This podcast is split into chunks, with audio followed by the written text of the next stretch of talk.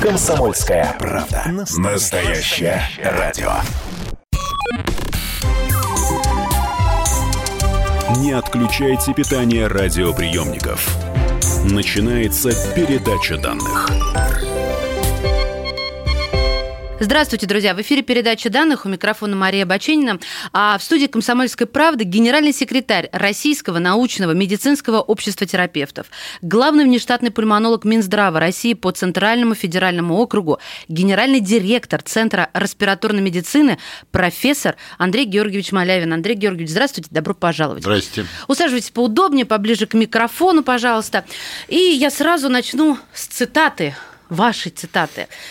Если меня спросите, буду ли я прививаться даже в 2021 году, в январе, допустим, то я вам скажу, что не буду. Ну, как сказать, тут, конечно, поднимают головы антипрививочники, но я не о них, бог с ними. Я вот какой вопрос хочу задать. А чего нам стоит людям простым больше бояться? Последствий от коронавируса или от наспех сделанной вакцины?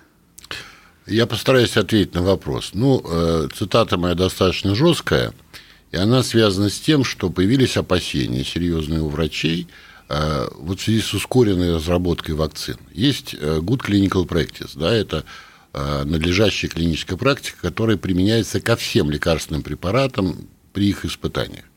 И вот настораживало. Понятно, что нужно быстро разработать, но настораживало.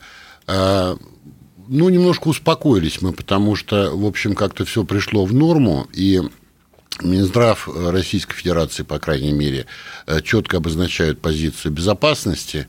А, надо понимать, что вакцина стопроцентно не, будет сделана, поскольку э, стопроцентно имеет в виду эффективно стопроцентно, потому что, ну, есть особенность противовирусных вакцин, тем более вакцин э, против быстро мутирующих вирусов какой-то вклад определенный, одна из вакцин, которая будет применена на сегодняшний день, 134 компании разрабатывают вакцины в мире, в России только 4 компании, она какой-то вклад э, привнесет.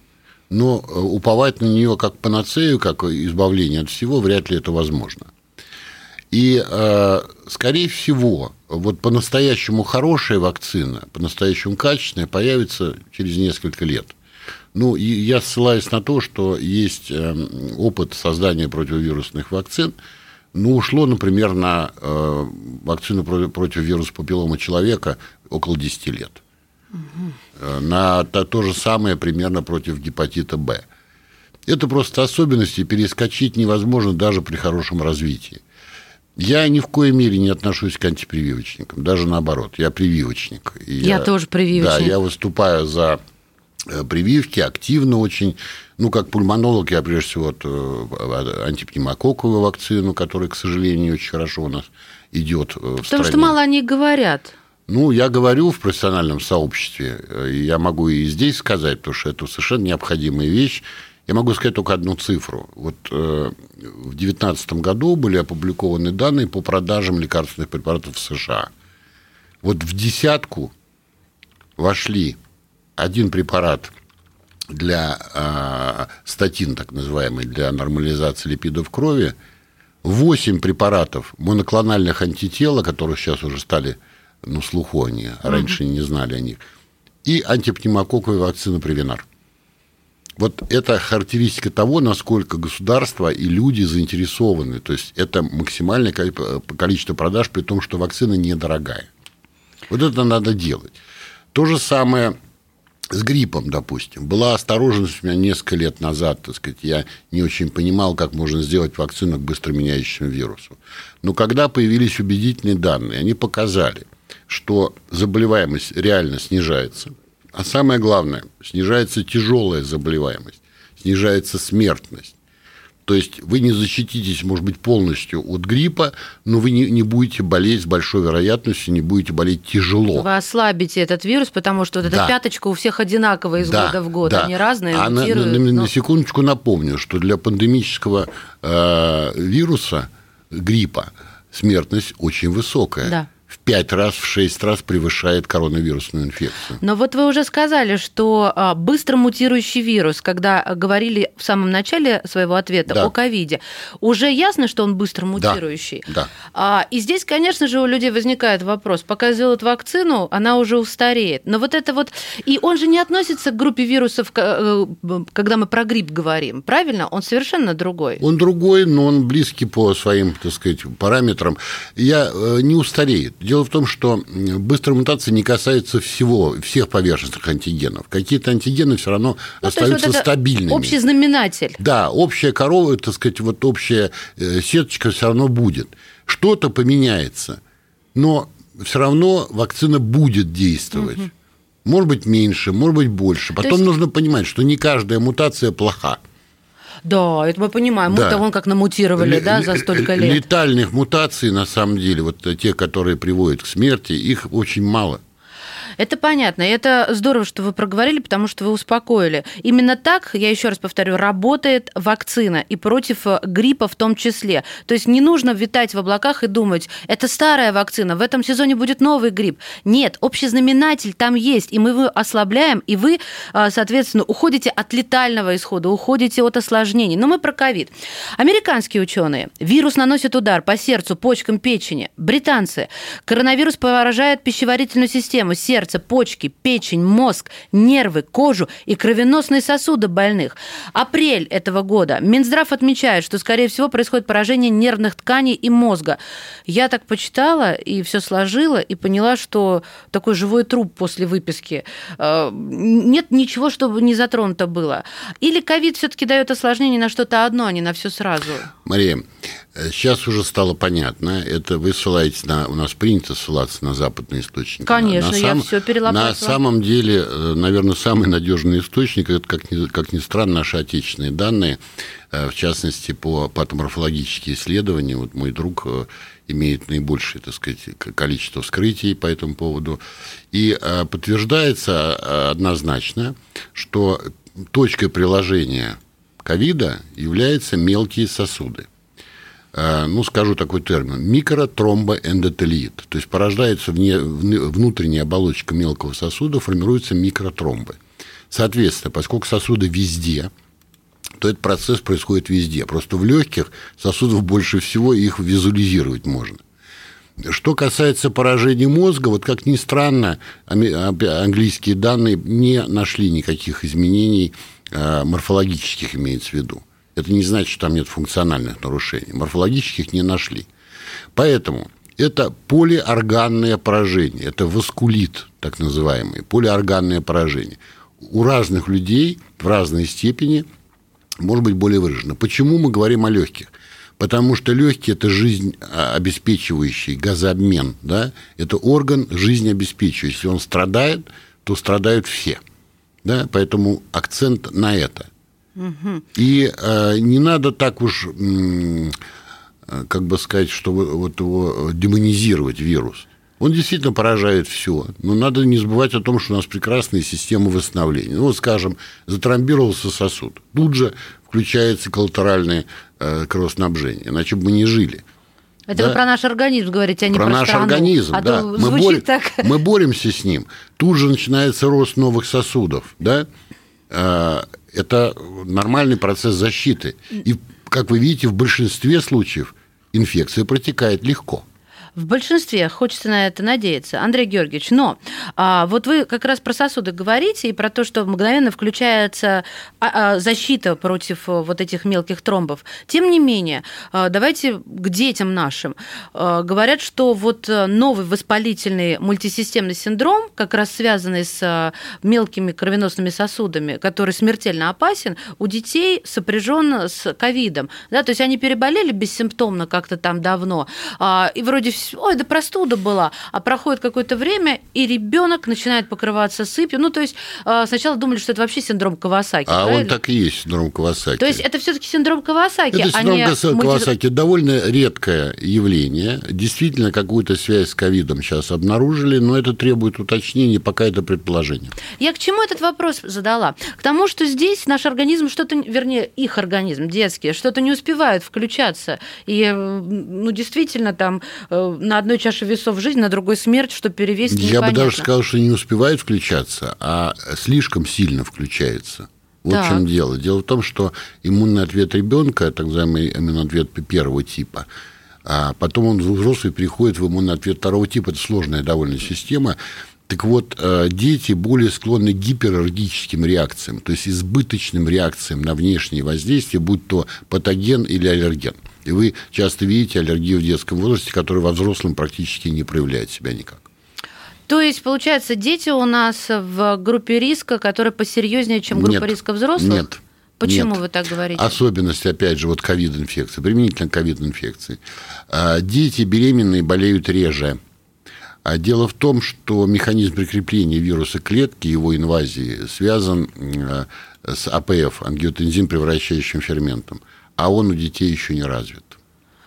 Вот. Я сейчас пойду книжечку почитаю, а вы рекламу, друзья, послушайте. В студии «Комсомольской правды» генеральный секретарь Российского научного медицинского общества терапевтов, главный внештатный пульмонолог Минздрава России по Центральному федеральному округу, генеральный директор Центра респираторной медицины, профессор Андрей Георгиевич Малявин. Мы вернемся. Не отключайте питание радиоприемников. Идет передача данных. Георгий Бофт. Политолог, журналист, магистр Колумбийского университета, обладатель премии «Золотое перо России» и ведущий радио «Комсомольская правда». Авторскую программу Георгия Георгиевича «Бофт знает». Слушайте каждый четверг в 17.00 по московскому времени. А что такое деньги по сравнению с большой геополитикой? Мы денег тут не считаем.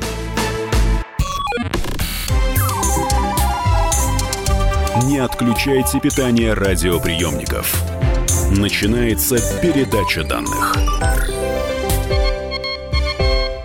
Мы возвращаемся в студию. Это передача данных в студии «Комсомольской правды» Мария Баченина. И напротив меня генеральный секретарь Российского научного медицинского общества терапевтов, главный внештатный пульмонолог Минздрава России по Центральному федеральному округу, генеральный директор Центра респираторной медицины, профессор Андрей Малявин. Андрей Георгиевич, еще раз здравствуйте. Еще раз здрасте. Для тех, кто пропустил первую часть передачи данных, э, скажу, что мы общаемся на тему последствий и реабилитации тех людей, которые прошли прошли через ковид и выжили.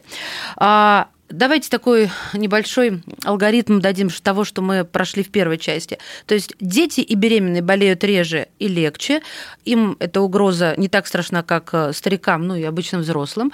Вакцина будет, но а, хорошая через долгое время, чем мы надеемся. Так а вот все-таки к вакцине я так и не смогла понять до конца. А стоит делать прививку? Стоит даже вот этой недоработанной ну, я думаю, что она будет все-таки получше доработана, потому что очень много сил брошено и э, на, на создание. Я думаю, что будет доработано, может быть, даже более, с более быстрыми темпами, чем раньше. Потом развитие науки идет, да. Угу. Мы сейчас можем моделировать многие процессы математически, даже не прибегая к каким-то исследованиям. Хорошо. А теперь снова о последствиях. Какие последствия самые тяжелые? Я сейчас прошу вас не бояться напугать народ. Знаете почему? А, я этим регулярно занимаюсь в своей программе с одной целью, чтобы люди не расслаблялись потому что никуда вирус не ушел. У него нет отпуска, он по-прежнему среди нас, поэтому нужно продолжать соблюдать и социальную дистанцию, и средства индивидуальной защиты, ну, здравым смыслом руководствоваться. И не целоваться с кем попало. Да, к сожалению, добавлю здесь я. И все-таки самые страшные последствия после ковида. Ну, давайте, кроме давайте, смерти, давайте конечно. так. Значит, вы действительно подняли тему реабилитации. Она действительно очень важна, и мы э, в нашем Российском научно-медицинском обществе терапевты озаботились этим. Мы подготовили методические рекомендации по реабилитации больных, перенесших ковид. Они сейчас на утверждении Минздраве. А, что можно выделить? Вот есть четыре позиции принципиально важных. Первое – это последствия самого ковида, самой болезни. Я уже говорил о том, что это, в общем-то, системное поражение мелких сосудов. Полиорганное, да, Да, полиорганное системное поражение мелких сосудов, которые выводят из строя в той или иной степени различные органы и системы. Вторая проблема, к сожалению, о которой нельзя, нельзя не говорить, это врачебное вмешательство или так называемое ятрогенное осложнение. Дело в том, что не обязательно по неграмотности, а от отчаяния, да, применяли огромное количество лекарств, либо непроверенных, либо не показанных. И мы, к сожалению, видим ситуацию, когда есть последствия вот этого безудержного применения лекарств.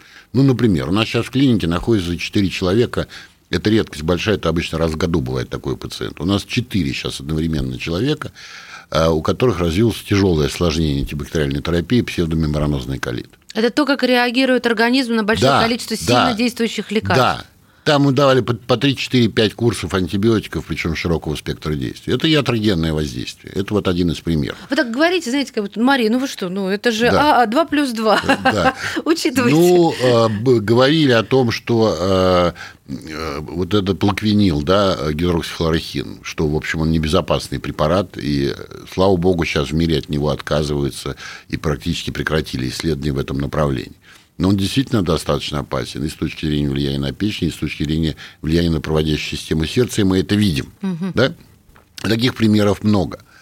Но у нас всегда вот желание вот непременно все полечить. А я всегда говорю, уважаемые, давайте вспомним Козьму Прудкову. Не все стриги, что растет. Не надо по каждому поводу делать назначение. Будет полипрагмазия, с которой мы вообще не разберемся. Полипрагмазия – это огромное количество назначений, которые между собой еще взаимодействуют. Третий пункт это обострение хронических заболеваний. К сожалению, э, в ситуациях с ковид-инфекцией ряд э, хронических заболеваний обостряется. И мы это видим. Ну, легочные заболевания однозначно. Это астма, хроническая обструктивная болезнь легких, прежде всего, как наиболее массовые. Надо что-то делать. С эндокринологией там большие проблемы возникают и с, э, с обменом глюкозы, и с щитовидной железой. То есть ковид даже на щитовидку вот так вот а он может быть не напрямую действовать. Он может быть, так сказать, вот, баланс сбивает, да, сбивается вот баланс, да, ну вот сказали такую фразу, наверное, да.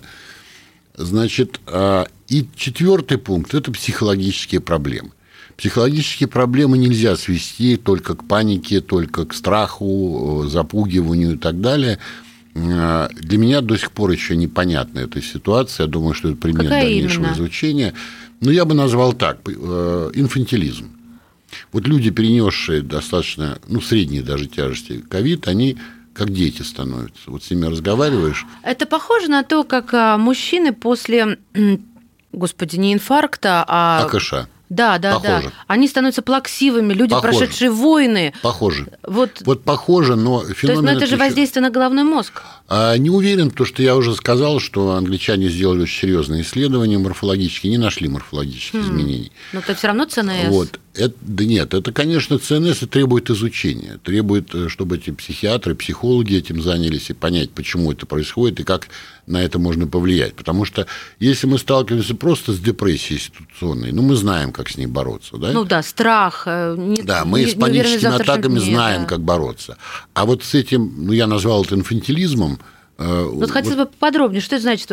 Он же не, не пускает слюни и кашу мимо рта э, проносит? Нет, конечно, не до такой степени. А, а вот до какой? Уточните. Ну, вот, скажем так, человек, я думаю, что есть какой-то когнитивный дефицит, то есть хуже соображает несколько раз нужно говорить, вот повторять, чтобы у человека усвоил Может, материал. это испуг такой? Это же жутко страшно. Нет, нет, нет. Не нет. То, да? Ну, поверьте, за... Нет, я, я вам да. верю. Я предполагаю, для того, чтобы э, дать понять э, как можно лучше нашим радиослушателям. Вы это видели, мы это не видели. И знаете, что меня больше всего беспокоит? Я ведь о психике вопрос подготовила, просто до него еще не дошла, а вы вот, получается, проблема-то очень остро стоит, раз вы сами об этом заговорили. В нашей стране психологи запятая психиатры не пользуются уважением, их не ценят. К ним идут только по крайней нужде. Или в детстве, да, когда невропатолог отправляет ребенка. Взрослый человек, особенно мужчина, считает, и это были исследования, а не моему заключению, что это напрасная трата денег. И мне кажется, в нашей стране из-за этого проблема сия будет стоять еще острее, чем за рубежом, где а, психологов или психиатров а, а, включают в траты ежемесячные, да, вот своего бюджета домашнего. Вам не кажется, что это будет самое острое? Ну, я думаю, это обнажение проблемы нашей российской. Ну, только давайте мы будем говорить, что есть психологи, есть клинические психологи. Конечно, Немножко... я про клинических да, говорила. Про я не про психологов. гуманитариев, да. я говорила про медработников. Значит, они отличаются от психиатров тем, что клинический психолог лекарства выписывать не может, а может, так сказать, у него есть инструменты, которые может реально помочь. Поэтому я за это, чтобы люди обращались чаще и так далее. А, психиатры тоже иногда нужны. Э, нужно образование еще э, врачей общего звена, чтобы они ориентировались в ситуации. И им нужно дать какой-то инструмент, какие-то достаточно простые тесты, которые бы выявляли тот же когнитивный дефицит, уровень депрессии там, и так далее. Тестов много, но, к сожалению, э, психологические тесты страдают большой избыточностью. Они очень большие угу. и трудные в заполнении. А 15 минут приема да, в интерпретация, ОМС? Да, интерпретация их очень э, сложна. Я не очень понимаю, почему не занимаются валидизацией тестов, упрощением. Например, в пульмонологии у нас применяется, э, ну, вот при Хоббл COPD Assessment тест, там 8 вопросов всего. Чтобы определить, есть хоббл или нет Ну, не, не есть, как, каково влияние болезни на качество жизни пациента. А. Исчерпывающе. Их было, наверное, 150. Их сократили до необходимо информативных. Это называется валидизация. Чтобы человек задыхаться не начал. Да. Извините меня за черный Ну, юмор. потому что но это на самом человек- деле необходимо. Да, нормальный человек, э, тем более, как говорите, мужчина совершенно справедливо, потому что мужчина очень плохо к своему здоровью относится. Его мотивация для лечения – это снижение потенции и э, увольнение с работы. Даже смерть не является Да, мотивацией для да. мужика. А вы знаете, как я с пациентами говорю? Вот это очень интересный момент вы затронули, потому что запугивать смертью бесполезное занятие, особенно мужчин. А, Я говорю, знаете, умереть не страшно. Даже на погребении денег соберут э, государство, друзья, товарищи, родные и так далее. Очень плохо жить инвалидом. Вот должна пугать инвалидизация, снижение способностей. Да? Да. Причем разной, разного степени уровня. Это я действительно думаю- страшно. Это вы даже не пугаете, вы правду говорите. Я правду говорю, то, что я это вижу практически каждый день. То есть, э, и э, это помогает.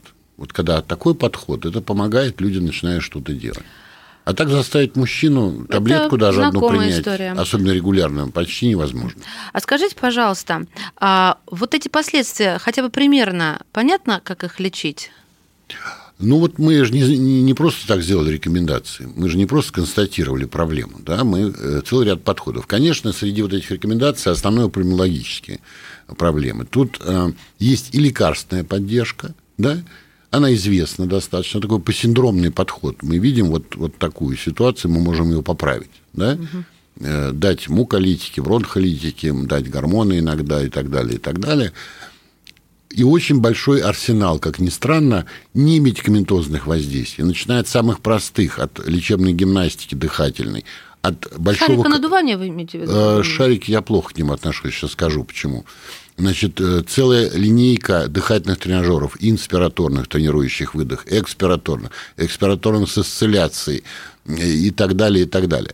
Э, Есть откашливатели прекрасные, значит, есть э, перкуссионер такой прибор, есть... Ну, э, то есть нам не нужно опасаться того, что врачи не понимают, как справляться с последствиями Вы ковида. знаете, к сожалению, мало кто знает про эти методики. Давайте мы начнем Да. именно с этих методик. Следующую часть. Сейчас уйдем на небольшую паузу. Генеральный секретарь Российского научного и медицинского общества терапевтов, главный внештатный пульмонолог Минздрава России по Центральному федеральному округу, генеральный директор Центра респираторной медицины, профессор Андрей Малявин в студии «Комсомольской правды». Не отключайте питание радиоприемников. Идет передача данных. Радио «Комсомольская правда» — это настоящая музыка. А я хочу, как ветер петь И над землей лететь Настоящие эмоции Это фиаско, братан. и настоящие люди. Я мечтал быть космонавтом с детства. Это я счастливый мальчишка своего детства, потому что я осуществил свою мечту. Радио «Комсомольская правда». Живи настоящим. Не отключайте питание радиоприемников. Начинается передача данных. Мы возвращаемся в эфир. У микрофона Мария Баченина, а в гостях у нас генеральный секретарь Российского научного медицинского общества терапевтов, главный внештатный пульмонолог Минздрава России по Центральному федеральному округу, генеральный директор Центра респираторной медицины, профессор Андрей Малявин. Андрей Георгиевич, еще раз здравствуйте. Обещала вернуться к тому, на чем мы прервались. Вот э, я задаю вопрос, мол, не нужно бояться нам, пациентам, знаете вы, доктора, как лечить последствия ковида. И вы тут же говорите, после всего того, что вы перечислили, говорите, но, к сожалению, не все в курсе, как это делать. Это, я правильно вас поняла? Или правильно меня поняли. Не все врачи это понимают. нормальная, это нормальная ситуация. Ну, не может человек знать все, да, он никогда с этим не сталкивался. Вы про врача говорите Про врача. сейчас. А, Это ничего страшного в, это- в этом нет, потому что мы помимо просто вот выпустили рекомендации и делайте, что хотите. Мы так не подходим к этому. Мы э, привносим массы, имеется в виду врачебные массы, мы доносим до врачей, мы разъясняем, показываем, Обучаем. обучаем, да, потому что есть простые методики, а есть не очень простые, например, неинвазивная вентиляция легких, она требует определенного, определенных навыков. Вот недавно э, мы с профессором моим э, ну, записали как раз э, тренинг по неинвазивной вентиляции легких. Кислородотерапия тоже не такая простая на самом деле. Андрей Георгиевич, а теперь для тех, кто нас слушает, у кого случился ковид, среди друзей, знакомых, неважно, кого это касается в первую очередь, и кто даже, может быть, не осознает, что есть последствия. Вот, допустим, человек переболел, у него есть диагноз. а Посоветуйте, пожалуйста, вот он сейчас нас послушал и думает, а если у меня осложнение, куда пойти, на что обратить внимание, и еще то, что вы обещали, про шарики и про старые дедовские способы. Как помочь себе самому? Ну, давайте начнем с шариков. Давайте, три пункта, начнем с последнего. Да, значит, шарик, э, к сожалению, эта идея правильная, то есть это создание положительного давления в конце выдоха, режим ПДКВ так называемый. Но э, проблема в том, что он не дозируется. И попробуйте новый шарик надуть, вы порвете легкие. Да, это очень сложно, Да. соглашусь. Поэтому что если надувает, то Особенно либо, современные китайские шарики. да, либо презервативы надуваете, либо медицинские перчатки. Если А, у то вас есть у ничего них- другого нет. Всё, да, поняла у них вас. нет сопротивления Мысли- такого надо. большого. Либо использованный шарик, уже кем-то надутый, сдутый, да, растянутый. А поэтому их нельзя признавать э, медицинскими приборами. Самый простой при- пример. Наливаете стакан воды, трубочку э, для коктейля и выдыхаете под воду, глядя в телевизор. Без усилий. Ага. То есть выдох как будто проколотая шина. Вот я всегда И говорю. таким образом вы легкие тренируете и разворачиваете. У их. нас задача называется рекрутмент. То есть мы должны вовлечь плохо вентилируемые участки, вовлечь в, В газообмен, и там же будет вовлекаться и сосудистые системы, так устроены легкие. Вот этот рекрутмент – это ключевая вещь на самом деле. Насчет дедовских способов. Вы знаете, я с уважением, конечно, отношусь к традиционной или нетрадиционной медицине, не знаю, как назвать. Но, в моем понимании, традиционная – это как раз Мне кажется, традиционно это то, чем вы занимаетесь. да, да, Это- да, да. Но, э, понимаете, если появилось хоть что-то убедительное, доказательное, что это работает, ну, наверное, мы бы Вы это об восприняли. слышали, как минимум. Хотя, пожалуйста, вот, э, в частности, методика глубокого дыхания пранаяма взята из йогов, и она у нас в рекомендациях есть. Мы ее используем, потому что она действительно методика Ну и, полная. кстати, эту Да. пранаяму можно найти в Да. интернете с легкостью. Да, пожалуйста, мы ее используем. Она не панацея. Вот э, меня всегда удивляет, когда объявляют какой-то метод, э, ну, да, давайте там э, пить мочу молодого поросенка или гуана японских соловьев, тирать куда-нибудь. Вот, это поможет от всего. Так не бывает в медицине. Прежде чем я задам последний вопрос, я хочу подвести итог, чтобы вы меня проконтролировали. Итак, а, осложнения после COVID-19 есть. Они бывают разной степени тяжести. Если вы или ваши близкие выписаны и думаете, что все осталось позади, обратите внимание на свое самочувствие, а, потому что какой-то орган может сбоить. И это могут быть абсолютно разные симптомы. От горечи во рту до мышечной слабости или до очень плохого настроения или какого-то инфантилизма даже. Обращайте внимание особенно а, на мужчин, которые равнодушны порой и невнимательны к себе. А, Женщины это понимают, как никто другой, и я всегда об этом говорю. И если вы это увидите, если вы это почувствуете, то надо обратиться ну, к терапевту, к своему, да, я так Ну, понимаю, конечно, и конечно. объяснить э, ей ситуацию, чтобы она поняла. Вот это очень важно по ОМС. И, в общем-то, каких-то упражнений никто не отменял. Вот мне вот что еще любопытно. Вот после этой катастрофы, а я ее по-другому назвать не могу, да и слово «после» здесь не очень уместно.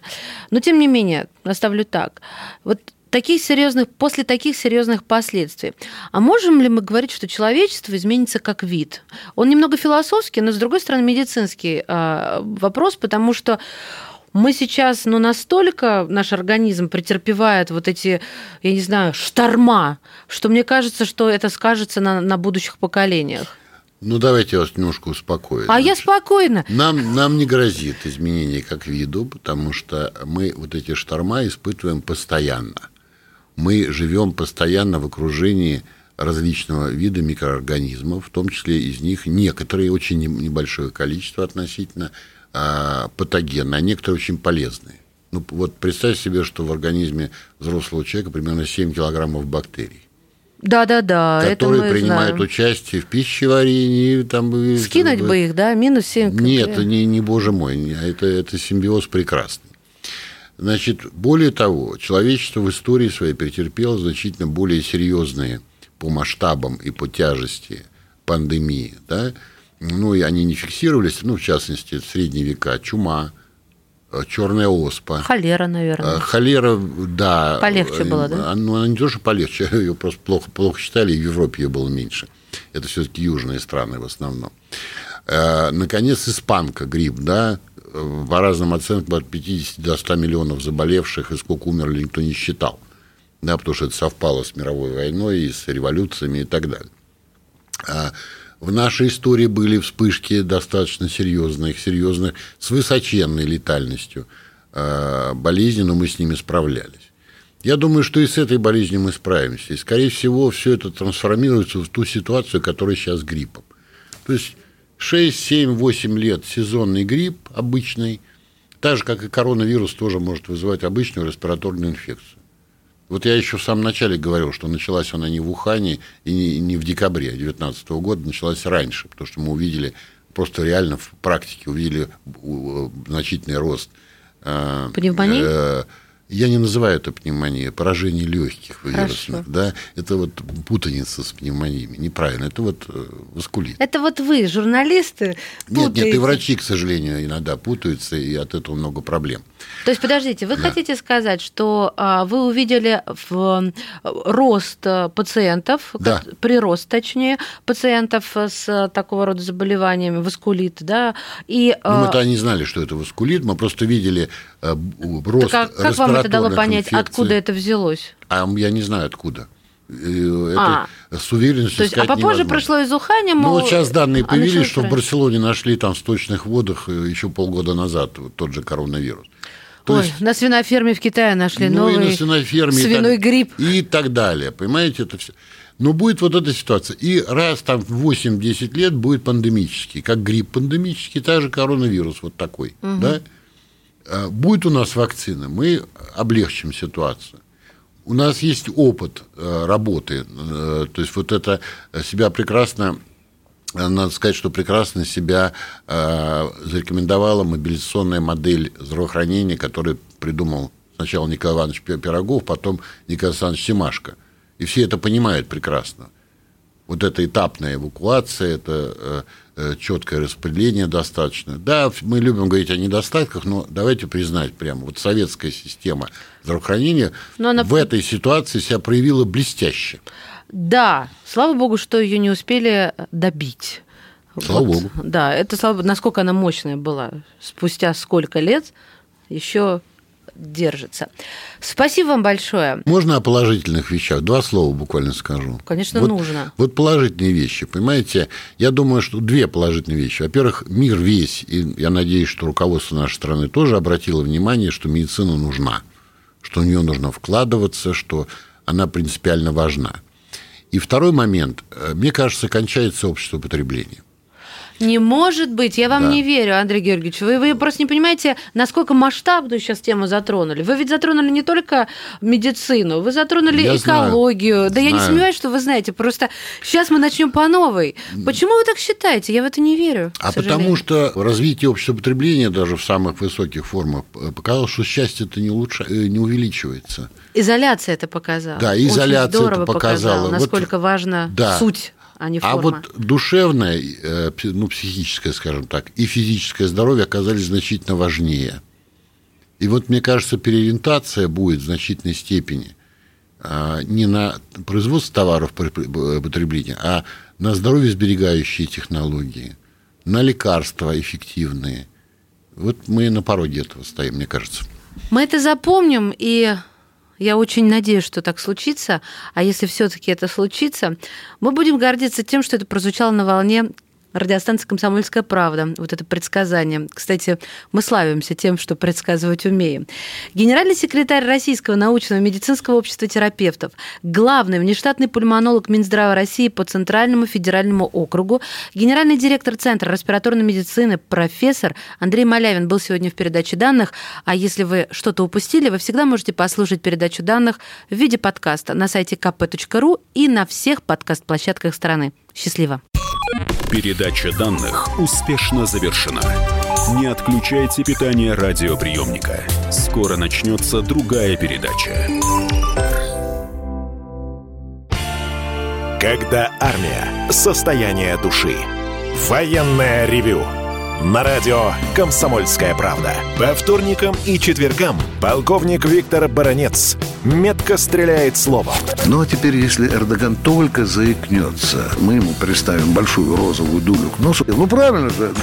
А полковник Михаил Тимошенко подает снаряды. Вся правда о настоящем и будущем наших вооруженных сил.